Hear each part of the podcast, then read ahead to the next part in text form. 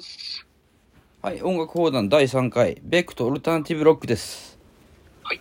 オープニングはこの曲です。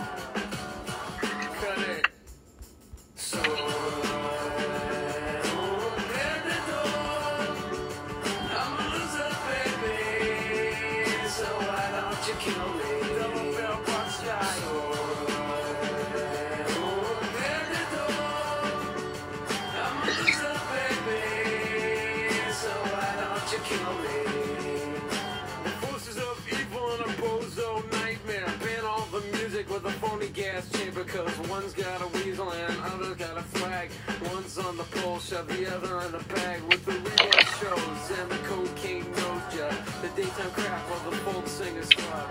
He hung himself with a guitar string. Slab of turkey neck and it's hanging from a pigeon wing. To get right if you can't relate. Trade the cash for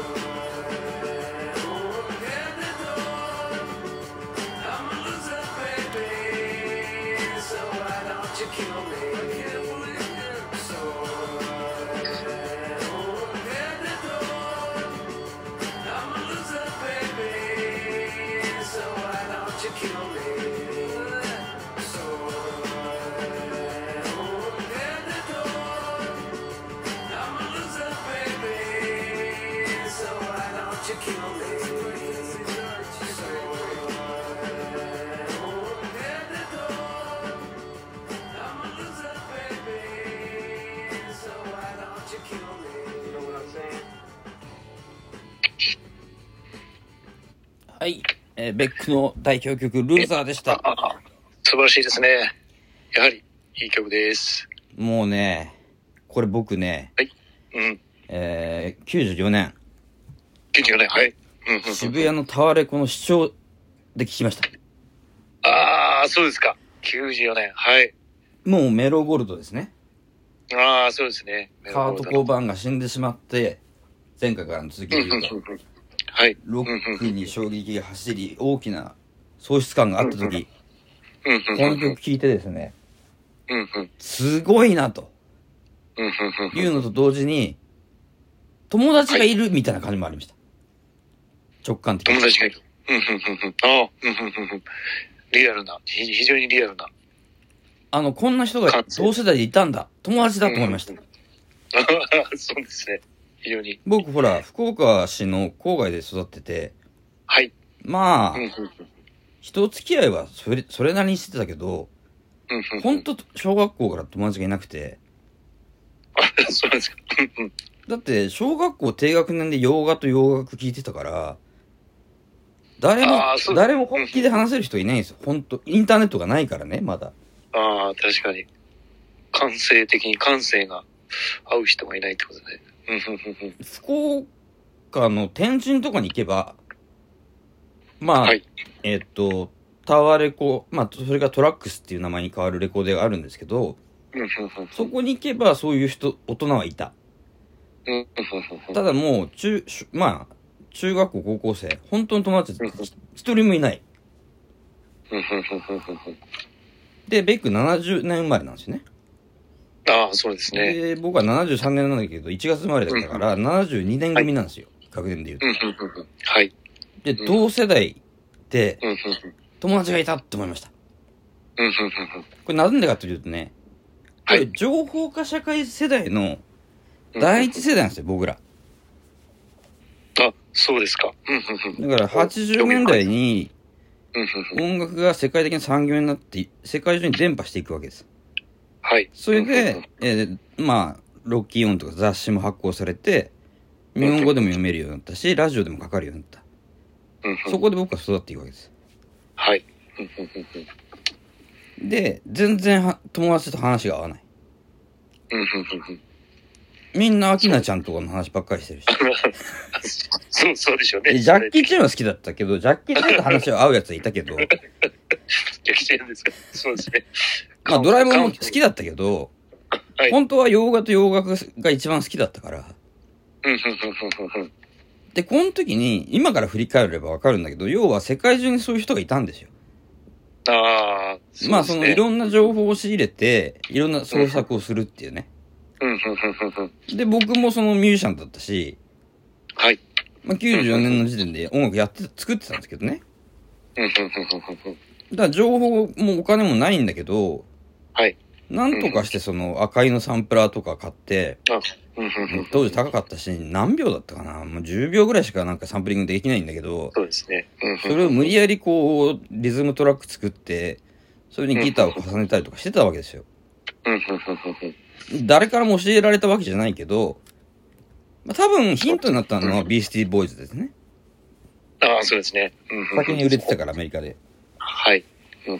だからその、まあ彼ら白人、まあはっきり言ってユダヤ人ですけど、うんうんあ黒人じゃなくてもヒップホップともできるし、彼らバンドもやってたから、うんうんうんあ、こういうことができんだ。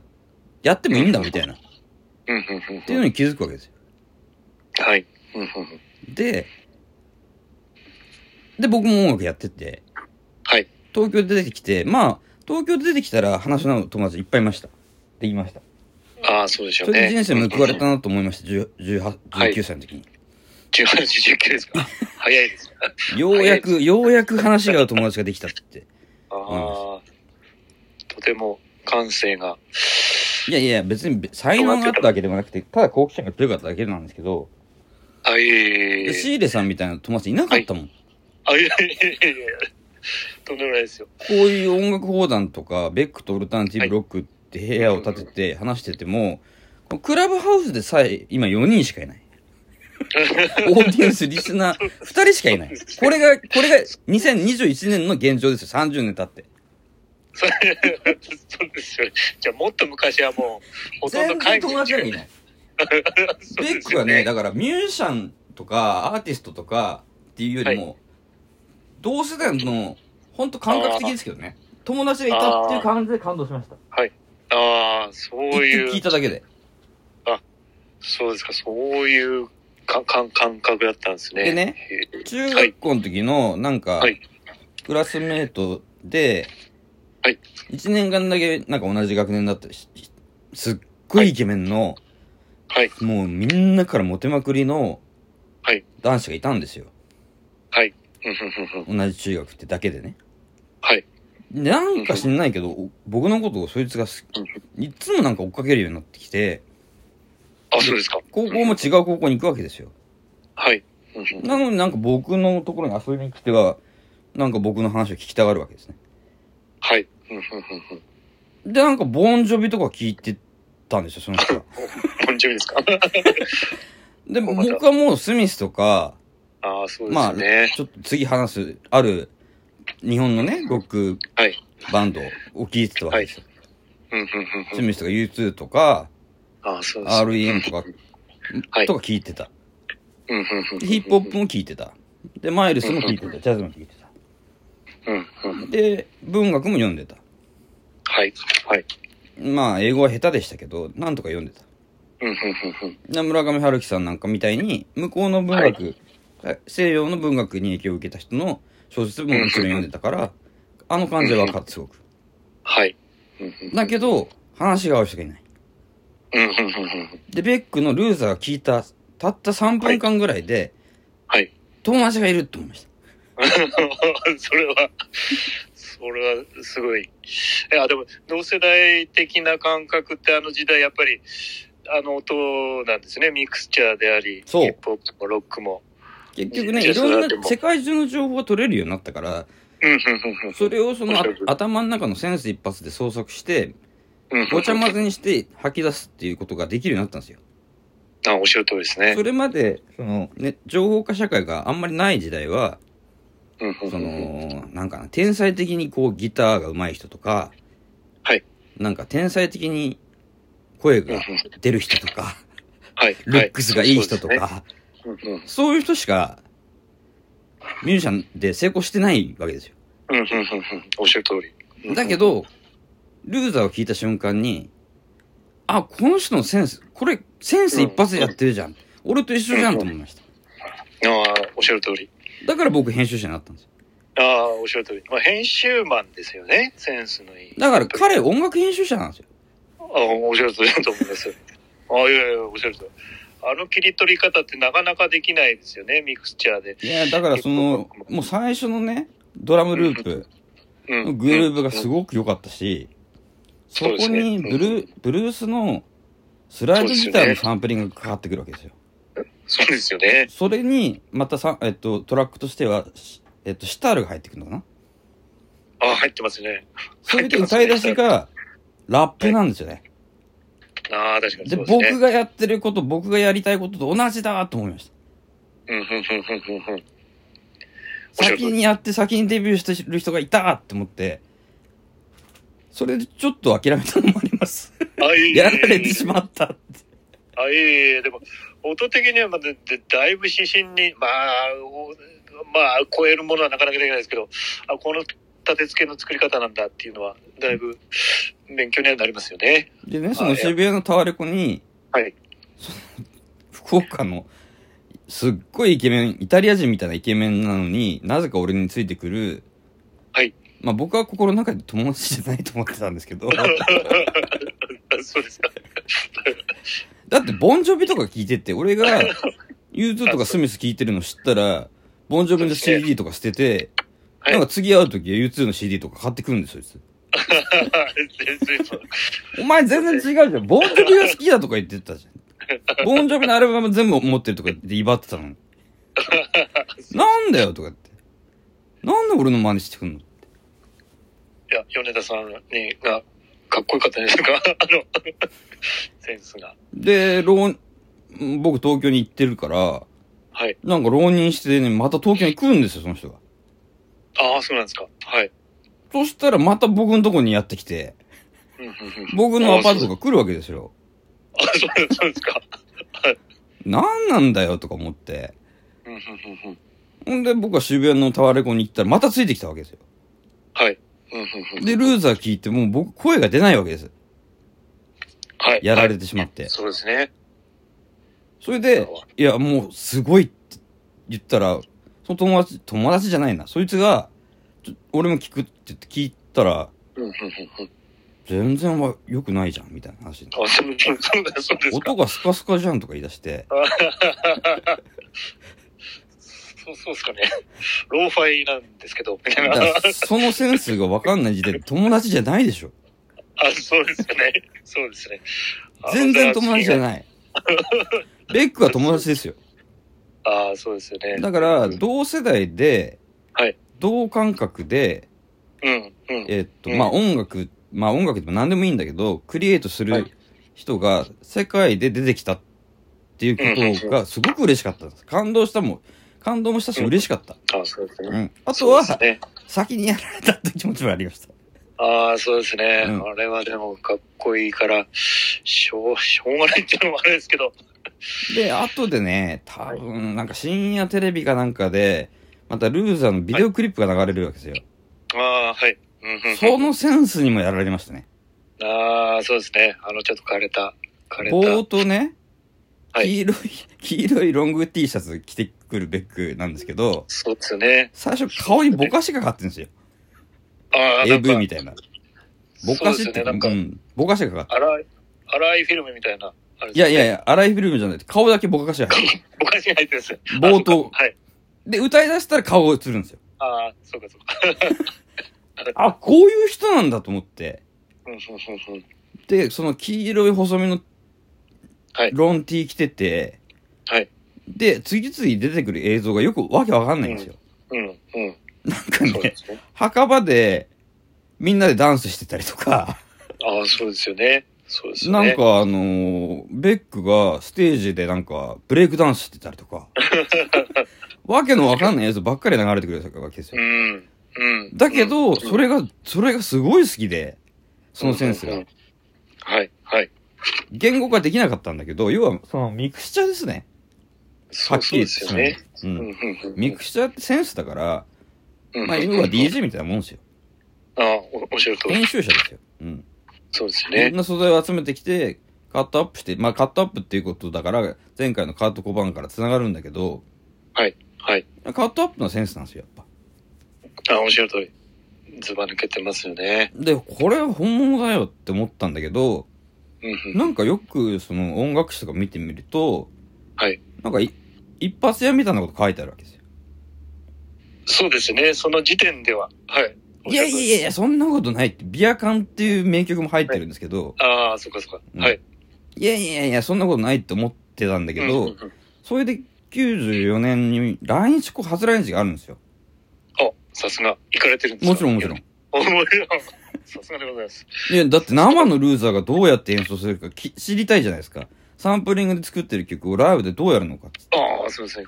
素晴らしい。かっこいい。生バンドでやってたんですよ。ああ、そうですか。一部サンプリングも入ってましたけど、はい。ドラムの叩いてました。ドラマーが。ああ、そうでで、すか。それ見てまた感動しました。ああ、そっかそっかそっか。また、バンドで再構築をさらにやるんだみたいな。でねそういう、感じですか。はい。あの、フリッパーズギターにもう感同世代感を感じたんだけど、はい。まあ、フリッパーズギターのライブは見れなかったけど、コーネリアスのライブ見たときに、あまりの演奏の勝負さにがっかりしたんです、僕は。でコーネリアス決して嫌いなわけじゃないですよ。はい。はい。演奏力ねえなーと思って。ああ、これさん。彼もはいセ,、センス、編集ミューミュージシャンじゃないです。ああ、そうですね。やいや、今はもう、もちろんギター上手いですけど。当時はね、うん、90年代当時は。確かに。うん、うん、うん。だけど、ベックのライブ見たら、上手いんですよ。あ、うん。演奏もちゃんと上手いんですよ。でし、だ、だと思います。ギターもちゃんと上手いし、うまいんですよね。しかもダンスもするし、めちゃめちゃ踊るし、そうなんでめすよね。ちゃめちゃパフォーマンスいいんですよ。そうですよね。うまいんで、ですよ。これは本物だと思って、うん、うん、うん。さすが。って思ったのは94年で、みんな一発屋とか言ってて、翌95年のな、に、僕、初めてニューヨーク行くんですよ。あ、そうですか、ニューヨーク。はい。で、もちろん見て、見ました。現地で。素晴らしいですね。でやっぱかっこいい、これ本物だと思ったら、うんうん翌96年、はい。オデレってアルバムが出るでしょ？モデル出ますね、名作の。はい。で、名作ってことになってるじゃないですか。はい。の一発のデビルズヘアカット聞いたときに、はいだ、だよなって思いました、僕は。うん才能あるよなって。うん、うん、うん、うん、うん。そしたらなんか、カフェミカリーとか最近の国入りはコーネリ、あ、最近聞いてるのはベックですとかインタビューで答えて、押せよおめえとか言って。お前ミュージシャンだろああ、そうですねプ。ロだろと思って。押せよオデレイから聞き始めるなんて押せよと思って。で、オデレイはすごいもう売れて、そうですよね。名作。で、ウェイザットとかもう名曲入ってたし、そうですよね。今度その、今度はその、バシッとスーツで決めて、うん。今度ダンスする映像とかを出すわけですよ、ベックは。うん、うん、うん、うん。ちょっとこう、50年代っぽい感じかな。ああ、そうですね。その感覚にも痺れましたね。うん、うん。で、95年でニューヨークで見て、はい。で今度は、94年の来日で見たその T シャツ姿のベックじゃなくて、はい。ちょっとスーツ着て踊ってたんですよ。おスーツですか。で、これはすごいと思って。で、オデレでもう、オデレで火がつくわけで、まあ、一般的には。ああ、そそうだと思まあまあ、います。メロはいゴールドも売れるんだけど、ルーザーもヒットするんだけど。でもこんなに興奮して話してるから、ちょっとあれなんだけど、あ、いえいえいえ。で、よく97年、はい今度僕オランダに初めて行くんですよ。オランダですか？はい。で、ピン、ピンクポップフェスティバルっていうのがあったんです。ピンクポップフェスティバル？はい、知ってる？オランダの。あ、いや。これね、世界最古の音楽フェスティバルなんですよ。へえ。あ、せん1970年からずーっと続いてるんですよ。未だに。毎年やってるんですよ。はい。それでオランダでピンクポップフェスティバルに行って、うんうんうんまたベック見たんですよ。はい。そしたら、その、ウェアイツアットのミュージックリップに出てたベックみたいに、今度白いスーツで、うん。めっちゃダンス決めてステージングかっこよくて、もうギター弾きまくりのルーザーになってたんですよ。はい。で、もう、ほんと痺れましたね。ああ。素晴らしいですね。いや、そっから友達じゃないなと思って。ようやく友達感が拭えて、抜けた。拭えて完全にファンになりました。これ、これはすごいと。これは超えられない。これはもう負けたとファンです。なりました。あうんオランダで。友達からうん。ファンになった。すごいですね。さすがですよね。いや、だからもうう、ベックの、もう、ライブは何回も見てるし、鮮烈ですね。さすがですね、うん米田さん。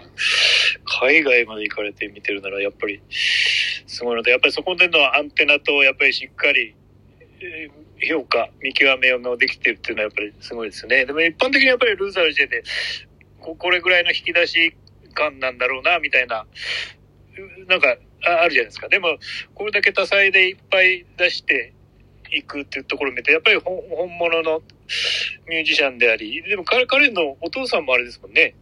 アレンジャーの。ミュージシャン。そうそうですね。うんだからやっぱりサラブレッドであり、いや、けど、当時はそんな情報なかったから。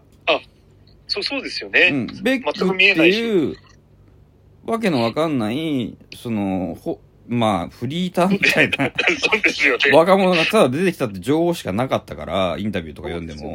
そうですよね。あと、うん何年だろうな。だから95年に Windows 95がようやく来るから、うんそ、96、7年に分かったんじゃないですか、そういうことって。ああ、確かに、おっしゃる通り。だからよくよくうん調べてみると、親、おとおじいちゃんがベあアルハンセンっていうフルクサスっていう前衛芸術家の。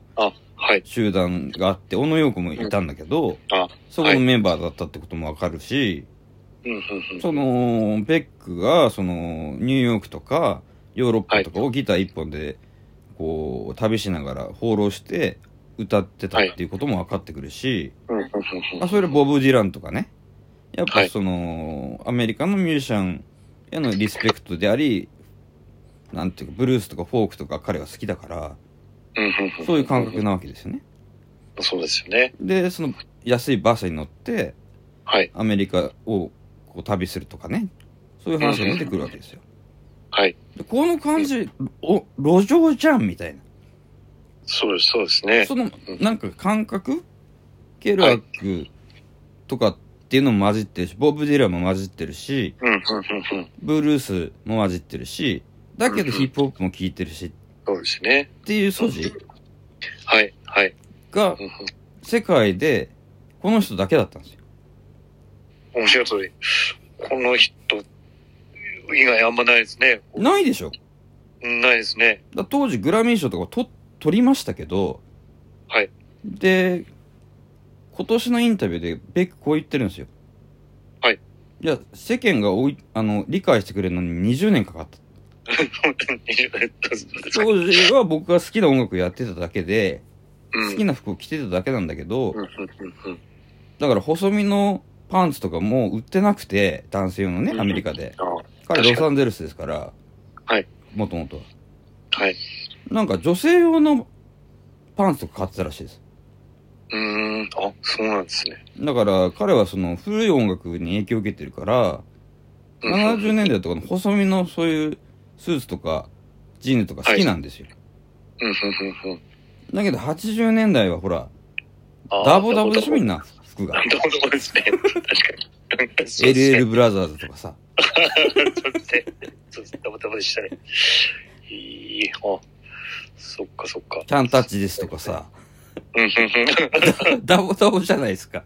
ダボダボ。だけど、ベック見た時に、細っと思って。ああ、そうですよね。僕もすっごい細かったから、当時は。はい、はい。体、はい体重50キロとかですよ。50キロですか？えめちゃめちゃ細いですね。え。で、僕も、はい下北沢ですっごい細身のシャツとか、ジーンズとか着てたんですよ。古着屋で買ってわざわざ。売ってないから。ああ、はい、はい。だから70年代とかのシャツとかを、はい買ってたんですよ、僕も。うん、うん、うん、うんうん。じゃあ、だし、もう下北のライブハウスが出てたから、はい。友達のミュージシャンとかはそんな感じ、ミュージシャンとかバンドマンとかそんな感じでしたよ。当時、当時は。90年代半ばぐらいになってた。みんなな70年代っぽい格好してましああ、そう、そうですね。ああ、まあ確かに。た。なんかサイケな細いシャツ着て、はい。細身でちょっとフレア入ったジーンズで。コンバースみたいな。なんかそんな感じでしてみんな。みんなそんな感じ。そうそうですね。70年代うん。入ってました。そうそうそうああじゃあもう、感性も音楽感もぴったり、米田さんとベックがフィットしてって感じね。だから友達って思ったし、あそう友達って思ったけど、グラミー賞取ったりとか、その、はいオランダでピンクポップ見て、のはいステージング見て、ギターめちゃくちゃ上手くて、ああ、そうですね。もう、もう、ダメだ、これは。負けたと思って。完全幸福ですよ。ガベコな。さすが。いえいえいえ。だからその素晴らしい20年経って、ようやく理解され、してくれたっていうふうに、うん彼自身も言ってるんですね。うん、うん、うん、うん、うんで、彼は、うん小山田圭吾とすごい仲がいいんですよ。あ、小山田さんと、はい。小はい。山小山田圭吾は、こあの、ベックの家に行ったりとかもしてるんですよ。あ、そう、そうですか。同じ、同じ感覚。覚なんですよ、やっぱり。あ、そう、そうですよね。彼らは、しかなり初期の頃からすごい仲よ仲が良かったですね。ああ、確かに。だからな、なんか日米、なん日米、なん、なん、なんていうかな、そう、こう、ミミクスチャーミクチャー対ミ談とか、やってましたよ、もう。ああ、確かに。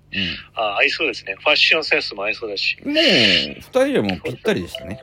ああ、そうですよね。うん。うんおしゃれ、おしゃれ系、おしゃれ系な人たちでも、そうですね。だけど、おしゃれ系っていう感覚はないんですよ。うんうんうん僕らには。僕らは好きなことただやってただけだから。ああ、確かに、確かに。うんで、それを勝手に渋谷系とか、おしゃれ系とか人は言うんだけど、後から。自分たちが好きな、影響を受けたものとか、好きなものとか、当時のヒップホップとかも聞いてたしっていう、そういう時代の中で生まれた、そういう感じだった。うそういうニュアンスだったわけです。うんうんうんうんうんいや、シーレさん東京だったわけでしょ？あ、東京ですよ。東京僕はもう、でしょ？だから僕と全然状況違うじゃないですか。あ、そうですね。僕はどっちかニューウェーブの流れの中でもヒップホップやらサンプリングやらっても来てたじゃないですか。で、どっちかというとヒップホップとか、ヒえー、ップホップはどっから入りました？はい。ヒップホップどっから入りました？あ、もちろんランディ MC から聞いてますし、どっちかというとサンプリングのニュースクールのデラソウルとかジャングルブラザーズとか、あの辺ですね、がやっぱりメインどころではあった。のだいたい90年代ぐらいなんですけども、うん。その中で、えー、もちろん、えー、いや、あの、ぶっちゃけルーザー聞いたら僕、下北ズー、ズーですから、あの、下北ズーの近くの、あの、ビデオレンタルの、はい。あの、店で僕はバイトをずっとしてた。ドラ、ドラマドラマですよ。めちゃめちゃ、あ、だからドラマ終わりのズーっていうのが僕の日常でしたね。だからすれ違ってるだ、絶対。あそうですよね。うん米田さんも非常に、いや、まあ、不思議なご縁で、すごい近い。ぶっちゃけ当時はだからや知り合ってなかったけど、はいだから当時絶対同じ場所にいたはずですよ。だって。ドラマにいてズーに行ってたんだもん。週にあそう3回もそうですね4回も。そうですよね。うん 私もだいぶ言ってましたけどね。だって集合とかでドラマにで働いてたんですよ、僕。めちゃめちゃ、めちゃめちゃ下北ですね。ああ、話合う、合うはずです。いいっすねだ。からドラマで働いたことによって、友達がめちゃくちゃできたし、話が合う。あで、好きな映画見まくれるわけですよ。あ、あ当あ、時 YouTube ないから。そっか。店長に言わなければ勝手に持って帰って家で見れるわけ、寝ずに。だから詳しいですね、映画も。だから、別に英語を勉強したわけじゃないけど、あはい。ずっと、え洋画と洋画聞いてたから、勝手に覚えてただけで、ある程度は。ああ、そうですか。はい、はい。うんうんうんうんうんだから、ルーザーの最後で、You know what I'm saying? って言うんですけど、はい、はい。意味分かってましたし、ちゃんと。ああ、さすがでございますね。へえ、すごい。下北沢で。いや、まあ、いやだから、けどね、、当、当時のね、バン、大学生でバンドやってて東京にいたら、別に普通でしたよ。はい。うん、うん、うん、うん。だってシーレさんも普通じゃん。あ、普通ですよ。普通、普通に。だけど。生まれたところが福岡の、福岡市の郊外だったっていうだけで、僕はもう、全然友達がいない人生だった。ああ、うん、まあまあ、うんまあ、情報の、とか情報、格差。ああ、そそう、そうですね。唯一話があったのは、ハーフでお母さんが福岡の FM の DJ してたエマちゃんって女の子だけです。ああ、そうですか。やっぱり結構、アンテナの感度の高い方じゃないと。エマちゃだから情報お母さんからもらってきた CD つって僕にいっぱい洋楽の CD くれてたんですよ。あ、中そうですか。はい。うんうんうんうんそれで、その中に、あの、ヒップホップも入ってたし、パンクも入ってたし、みたいな感じですそうですね。そうそうですね。ビースティ、ビースティボーイズも入ってビースティのビースティも入ってたし、はい。あ、もちろんビースティも偉大で。だからヒップホップ系偉大なんだけど、ほん、はい本当に偉大ですよ。あ、ベック、ベックも、ビーベックはいいですね。ベックはいいですビースティーズも本当に、あ、これはやられたって思いましたよ、僕最初聞いた時。ああ、そうですよね。ビースティも。パンクとヒップホップ混ぜるんだ、うん。白人が。そうですよね。素晴らしいですよね。そこの立ち位置が。立ち位置がというか。あ、シーレさんみたいな友達いなかったもん。あ、いやいやいやいや私も、そうでもない、地元じゃそうでもないですけど、行くとこ行けば似たような人がいるっていうのは東京で、うん、ゆ唯一ですかね。まあ、だから、割とでも、マイノリティですよ。少数派ですよ。かなり、かなり。まあ、その中で、やっぱりでも、ベック流行ってたし、あ、渋谷のシスコ DJ とか全員買ってましたよ、12インチ。シスコも壁一面ルーザーです、12インチ。シスコね。あ、いや、そうそうです、そうです、そうです。シスコ行ってましたよ、僕も。あそっち渋谷の。そうですね、シスコさん、今は亡きですけれども。でそういう、そういう90年代があって、うん、うん、うん、うん。で、今日ね、番組やるからっつって、ベックって検索すると、はい漫画のベックが出てくるわけですよ。あ、一出てきますね、最近。はい。で、これ町山智博さんも怒ってるんだけど。ジェフ・ベックがいて、はい。ベックっていう人がいるのに、ベックって漫画描くなんて、おかしいだろって町山さんが言ってるわけですよ。はい。俺も当然思いましたよ。おかしいだろって、ば、あれ、バン、バンドの漫画ですからね。しかも。ああ、そう、そうです音楽。漫画ですから。で、映画化もされてるし、はい。ふざけんじゃねえよって気持ちです。ベック。あい、相乗り、相乗りは、相乗りしてるってことでね。まあまあ、置いといて。だから、ベック歌手って検索しないと出てこない。あ、おかしいでしょ、こんなの。おかしいですね、それは。まあ、それ話そそれるけど、スーパーフライっていう人もいるじゃないですか。いらっしゃいます。はい。うん。あんなんアメリカで絶対デビューできないですよ。そういう、カーカーティス。カーティスじゃないですか。あ、あそうそうカーティス・。メイフィールドの代表曲だし、そうですよね。うん。絶これ対は、絶対英語圏でデビューできない。あの、ああ、確かに。カタカナでスーパーフライって書いてあるから、うんうんうんなんか商標登録の権利関係とかも OK なんじゃないかなと思うけど、ああ、はい、はい。うんうんうんうんだって、例えばね、はい、わかんないけど、森進一って名前で、はい。アメリカ人がデビューしたりとか、それは、それはけしからんですね。そんな、そんなことできるわけないじゃないですか。森進一っていう漫画書いたりとか、はい。ヨーロッパ人が。そうですよね。いや、けど今逆転してて、ポルトガルに DJ ドラえもんっていうのがいるんですけど、それはそれで面白いですよ。それはそれで面白い。ドラえもんって言うんですけけど、なんかも揉めでそうですね。藤藤子不二雄と揉めそうな。絶対商標登録取ってないし、絶対メジャーデビューできないと思うけど、その人。そうそうです今ね。もうネットで聞けるから、ああ、確かに。そういう、まあ、いいんだか悪いんだかですけど、あのいや、でもそんだけドラえもんが偉大だっていうことですよ、きっと。これはね。うんようやく、ようやくですよ、はい。もう40分も喋ってるけど、あ、いやいやいやいや。ようやくこの僕が、別に僕ね、なんかこういうこと話すとよく知ってますねとか、詳しすぎるとか言われるんだけど、普通に好きだっただけで、あ、みんな好きなの追求するでしょ、普通に。あ、それだけなんですよ。いや、すごい、熱量が米田さん非常に高いので、いや、そんやっぱり、なことない、そんなことない。ファッション好きな人、ファッション、ファあッション買うし、ファッション、はい、みはい。ファッションっていうか、お店行ってたじゃないですか。それと同じですよ。あ、面白い通り。僕はたまたま音楽と映画っていうのがメイン、メインで、それから派生したファッションとかっていうのがあっファッションとか文学とかいろいろあったから、っていう、それだけですよ。で、その、オランダ行ってすごい、ニューヨーク行ってすごいってなんか言われるんだけど、はいみんなバックパッカーしてましたよ、当時の大学生。あ、まあ、そうですね。でも、ベベックコンサート見見に行く人って結構マイノ、マイノリティですね。あの、あんまりいない気がしますけど。まあ、いない。ピンクポップに行った時は。えーっと、アジア人、俺しかいなかった。さすがですね。ニューヨークのベックのライブも、アジア人、俺しかいなかった。さすがです。かっこいいですね。いや、かっこよくない。別に、好きなもんをみんな追求するでしょ。それだけですよ。あ、確かに。さすが。アンテナが高い、高い、高いですいやアンね。テナ高いわけじゃない。もう、高いわけじゃない。別に好きなもんは追求するでしょ。あつけたそれだあおおっしゃる通り。うんおっしゃる通り。さすがでございます。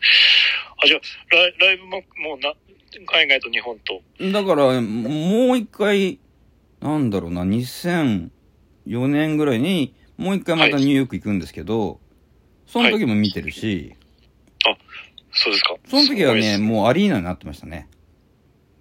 ああ、会場規模として。うん。そうですよね。うん。あベベック、アリーナ、アリーナ、まあ。アリーナっていうか。かな、アリーナとホールの間ぐらいかな。うんふんふんふんだから4、キャッパ3500とか4500とか、そのぐらいの会場にはなってましたよ。ああ、そうですか。うん。いいですね。2004年ですからね。2004年。うん別にそんな大したことじゃない。みんな海外行ってたし、普通に。いや、別に普通に海外に行って、普通にチケット取ればいいわけですから、確かに。別にた大したことない、本当に。うんふんふんふんへえ、いやいやいやいや、素晴らしいですで、ね。なんかニューヨーク行ったら、はい。日本人がたくさんいて、めちゃくちゃ話し合いましたよ。あ、そう、そうですか。あれ、ベベックの見にってことですか？いや、ベックを見に行ったし、U2 も見たし、ああ、す U2 ごいですねのバーティゴツアーも見たし、ああ、素晴らしいですね。うん見たい、見たいですな。で、ええミクシーやってたから、あ、ミクシーですか？ミクシーでニューヨークの人で、えー、ニューヨーク在住の人で、えーはい。泊まらせてくれる人いませんかって、ミクシーで書いたら、あの、僕でいいんだったらって言って、言ってくれる人がいて、それでなんかこの駅ベッドフォードの、このストリートの、ここで待ち合わせしましょうって、ミクシーのメッセージで交換して、本当に待ち合わせして、親友になるんですよ、彼と。へえ。あけまあ、ケンちゃんなんですけど、映像作家ですけど、ニューヨークで。へえ、すごいですね。で、な、なん、ケンちゃんなんで僕を止めてくれたの？って、いや、ヨネさんなんか、完全に僕と趣味合ってたからって言ってて、ああ。ふんあ、そっかと思って、僕みたいな人は留学とかしてたんだなって、ああ。確かに。って思いました、その時。初めてね。すごいですね。ええアクティブですね。ミクシーで。別にそれでロンドン行って、カムデンに行ったら、なんかうん別にシェッドセブンのメンバーとかいたし、ああ、そうですか。ブラーとかもいましたよ。いいいいですね。いいですね。いや、別に大したことない。普通に、普通に航空券買って、普通に現地で。なんか2500円ぐらいのライブのチケット買って行けばいいだけですから、ああ、まあまあ。別に誰でもできる、そんなこと。いや、カムデンのクラブなんか1000円ぐらいですよ。あ、確かにクラブはそうですね、向こうは。で、はい。一杯なんだろうな、800円ぐらいのなんかビールか、なんかサイダーかなんかわかわかんないけど飲んで、はいただ踊ってたらなんか、あ、うんアレックスがいるみたいな。あれ、あれですよ。シェットセブンのメンバーが全部いるじゃん、みたいああ、いいですね、やっぱり環境が。な。なんだと思って。俺も留学すりゃよかった。青学行かなくてと思いました。あわかるまあ、青学も全然大学行ってなかったんだけど、実際は。ああ、いい、いい、すごいですね。あ、そうか。俺みたいな感じの人はもう海外に行っちゃうんだ、大学からと思いましたね。あ、まあそそううですね。話合わないもん。おっしゃる通り、そっちの方が、今は、なんかネットが普通に使えるようになスマホになったから、もうこうやって別に国境とか関係なくやれるけどやれるし、話の合う友達とすぐ繋がれるけど、本当もう福岡の時は最悪だったし、東京出て、やっと、やっと友達できたなと思ったけど、海外、ニューヨークとかロンドン行ったら、なおさら、あ、話が合う、気が合う。まあ普通にゲームいたし、ああ、確かに。うん。そう、そうでしょうね。なんかダブリンの、その、U2 のコンサート見に行って、ボノの家とか行ったりとかしてたんですけど、あ、はい。うんうんうんうんで、ゆボノが経営してるクラレンスホテルっていうところがあって、そこに泊まって、あ、そうですか。で、クラブもついて、キッチンってクラブがついてるんですよ。あ、はい。で、キッチンで踊ってたら、なんか、逆難されて、なんか、あなた日本人じゃないのみたいなこと言われて。私日本の漫画とかアニメとか好きよ、みたいな感じで言われて。はい。で、初めてその海外では彼女ができましたよ。あ、か、か、えすごいですね。すごいですね。いやいや、ええ全然、全然すごくない。全然、全然すごくない。好きなことただやってただけですよ。あ、いやいやいやあ、そっかそっか。海外に逆に行った方が、うん本当の、なんですかね、それこそ、あ、友達だみたいなのが、め、めっちゃ友達になりましたよ。あ、友達だみたいなのロンドンとかニューヨーク行った方が別に早かったっていう。ああ、そう、そう、そうだと思います。はい。いや、パリはダメ本です、パリは。英語話してくれないから。ああ、そっか。気ぐらいが高いから。プライドがあって、ああ、英語ダメなんですよね。全然パリは友達ができなかった。オランダも、まあまあ、仲いい人できたけど、はい。まあまあ、けど、ロンドンとやっぱニューヨークはは話が合う人いっぱいいたなって感じですね。うん、うん、うん、うん、うん。ああ、いい。だからいい逆に25年ぐらい経って、そのネットワークが生きてるんですよ、僕の編集者に。いはい。あ、素晴らしいですね。そこは。じゃあ。や、僕は普通に好きなことをただやってただけなのに、やってたうんだけで、うん。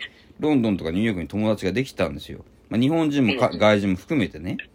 うん、うん、うん、うん。んで、まあ、別に普通に2000年代メールできたから、なんだろうな、うん3ヶ月に一遍ぐらい、最近どうよみたいな。そういうメールしてた、何聞いてるとかさ。うん、うん、うん、うん。そっち何流行ってこ日本はこんな感じとか、なんかニューヨーク、ニューヨーカーとか、ロンドンのに住んでると友達とかに聞いてただけですよ、僕は本当。で、うん。スポティファイとかないし、あそうです音ね。楽とかを送ったりとかもメールでできなかったから、うん、うん、うん、うん。そそのテキストメッセージだけで情報をやり合ってましたよ。ああ。あの、やっぱり米田さんのアンテナと感度の情報が向こうもとても、まあそんな人いない、いない、いなかったじゃないですかね。だから、いやそんなことない。だって、あフリッパーズギターみたいな人たくさんいるじゃん。オリジナルラブとか、ああ、そうですね。東京は。田島さん。まあ、まあ、いっぱいいますけど。いっぱいいるじゃないですか。あみんな。それでみんなデビューしてるし。あ、確かにそうでね。僕もレそのレコード会社からうん、うん、スカウスカウトっていうか、オーディション受かってるけど、2回ぐらい。うん、うん、うん。結局デビューできなかったし、うん、うん、うん。いろいろ揉めて。で、最後はデビューしてくれとまで言われてたけど、もう芸能事務所からの非常に不当な扱いにも憤りを覚え、カートコバン的な。こんな、こんな薄薄っぺらな音楽を俺にやらせるのかみたいな。そうですね。まあ、はい。あの、いやいや、まあまあ、はっきり言うとタイアップの曲とか書けみたいな、そういう感じですよ。ああ、そうですよね。はい。そ、そんな感じだったじゃないですか、90年代後半とか2000年代前半とか。あグレーのテールとかも言ってますよ。あれはなんか名曲だとか言われてるけど、そのタイアップのために書いたからライブでも絶対やらないとか。彼彼も同世代だから、この感覚すっごいわかりますよ。で、ベックと関係ない話になっちゃいましたけど、あ、いえ今いえいえ、そうですね。日は全全然ベックのかあの解説をしていませんが、もう、もう、情報化社会なのにググってください。もうベックは偉大な、今ね、ググったらアメリカを代表するミュージシャンって書いてあるんですよ。全然そんなことなかった。全然そんなことなかった。全然理解されてなかったし、本人も20年間理解されてないって言ってたし、言ってるし、今現在で。そうですか。そうですかね。で、三はいまあまあ、ちょっと話を戻後半戻さないといけないけど、3枚目にだから、あの、えー、なんだっけ、あの、今度はその、えー、ちょっと、オディレイ、オディレイじゃなくて、シーレ助けて。メローゴールド。違う違う違う違う、3枚目。あ、3枚目。と、ん？ミューテーションズ。ミューテーションズも、フォークやっ。て、これもすげえビシッときたし、ああ、いいですね。それで翌年ミッドナイトヴァルチャーズが出て、これもビシッときて、い、これすげえなと思ってこれ。これ、この辺もすごいですよね。パッパーパー、パッパーパーってこう、フはいァンクみたいなね。P ファンクみたいな感じで。ああ、素晴らしい。で、ジャケットもなんか、あのーあの人、ボアダムズのあの人がやってたりとか。あ、ボアダムズの、あ、あそうなんですか。ああ、そっか、ボアダムズと繋がるんだ、ベックは、と思いましたね。はい。あ、で、ベへで、90年代後半かな？アル・ハンセンとベックのね、はい。作品集、写真集みたいなのを、おじいちゃんとのやつがうん、うん、うん。出版されてるんですよ。僕買ってるんですよ、普通に。あ、そうですか。だから別に現代アートも、別に、うんな、なんも別に勉強してなく普通に入ってるんです、僕。うん、うん、うん。90年代に。あ、はい、はい。だから別に、ジョン・レノンが好きだったから、はい。小野洋子のこと知るじゃないあまあ、だ確かにそうですね。と現代アーティストだから、別に普通に現代アートも見た、見てたし、知ってたしはい、はい。うん、別に勉強してるつもりないんですよ。うん、うん、全然そういう派生だから、当時は。すごいですね。みんな繋が、繋がっていくなのか。あの、同じ、だから U2 のジャケット撮ってるアントン・コービンって人がいるけど、はい。あの人世界一のフォトグロックフォトグラ、あの、ミュージックフォトグラファーになっちゃったんだけど、はい。うん、うん、うん、うん。だからその U2 のアルバムジャケットが大好きすぎて、この人、どんな写真か、アントン・コービンか、毎回アントン・コービンかっつって。写真も詳しくなるわけですよ。あポートレートってこうやって撮るのかとか。で、モノクロ写真ってこう、あ、こういう感じね、みたいな。っ。ていう感じで別に普通に、写真の歴史とかも、写真家の歴史とかも知るようになるし、現代アーティストのさ作品も知るようになるしって、別にそういう感じですよ。そういうミクスチャーな時代だったんですよ。90年代とか2000年代前半って。うん、うん、そうですね。おっしゃる通り。その情報化の、情報化の、なんですかね、結晶みたいなものが生まれて、ベックそって、その、ミッドナイトバルチャーズは、はい、めちゃくちゃ僕かっこよく、かっこいいなと思ったんですよ。はい、最後、デブラって曲で終わるでしょ？はい。あれもファルセット全、全開で、ああ、確かに。まあ黒人音楽みたいなことやってるわけですね。まあまあ彼もユダヤ人、ユダヤ系だけど、ベックも。うんうんうんうんああと、訂正しておきたいのは、ずっとベックがサイエントロジー、サイエントロジストって言われてたんですよ。ずーっとね。あ、はい。けど本人もサイエントロジー、あはいサイエントロジーじゃないって言ってるんですよ、ちゃんと。宗宗教。ただ単に親が入ってたってだけで、ずーっとベックがサイエントロジーって言われてるんですよ。あ、そうなんですか。はい。ベックサイエントロジーであ検索したらいっぱい出てきますよ。本人も言ってるから、ちゃんと。英語で、インタビューで。違うって俺知ってたし、それ。はい。あ、そう、そうなんですか。だから、もう情報ないから NME とか、えーまあ、お金ないけど、なんか輸入、タワレコとか売ってたじゃないですか。おやうんうんあ、売ってましたね。はい。ちょっと高いけど、買ってましたよ。あ、そうそうですか。さすがですね。で、その、ミッドナイトバルチャーズがアメリカで大こきするんですよね。あ、そうなんですか、あれ。そうそうそう。評論家からブロックさ言われて、セールス全然ダメで、あ、そうですか。うんうんええー、と思いましたね、僕。そこれすげえ作品なのにって。あ、確かに。で、ベックね、一時、その、スランプになるんですよ。あ、そうですか。それでね、うんさらに彼、脊髄の怪我、腰かな？腰、せ脊髄の怪我で、その、活動できなくなっちゃうんですよ、5年ぐらい。はい。で、それで、復活してようやく、まあ、グエロとか出してたけどね。ご病気の。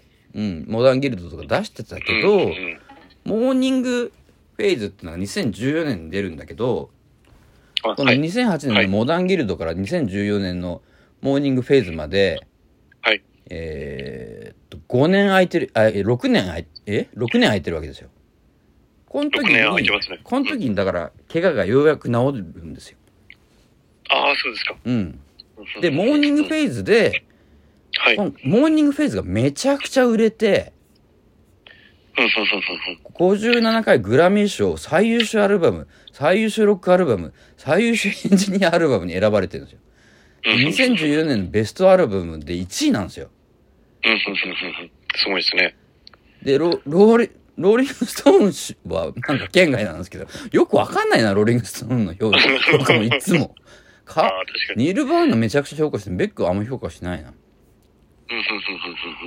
で、これなんでこんなに売れたかっていうと、アメリカってやっぱフォークとか、そうブルースとか、ああいはうアコースティックな音楽ってやっぱ売れるんですね。うんうんうんうんうんうんはい、はい。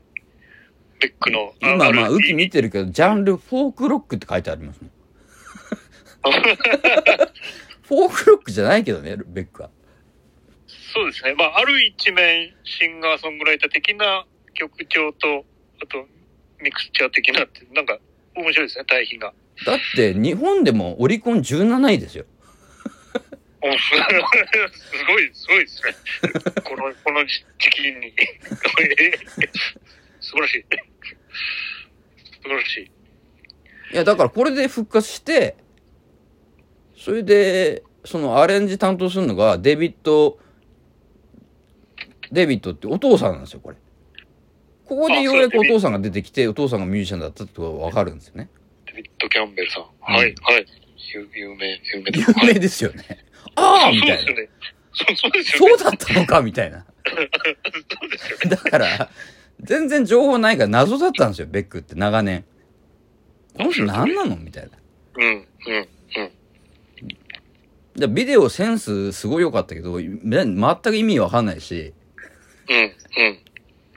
そうですね。あの当時、わか、わけわからん。いやいや、わ、わけわかんないけど、感覚的にわかるじゃないですか。ああ、はい、はい。こういう感じだよな、みたいな。だって音楽って別に感感性で聞くもんだから。はい、はい。うん、うん。まあまあ、この辺までにしときましょう、ちょっと。ああ、いやいやいやいや。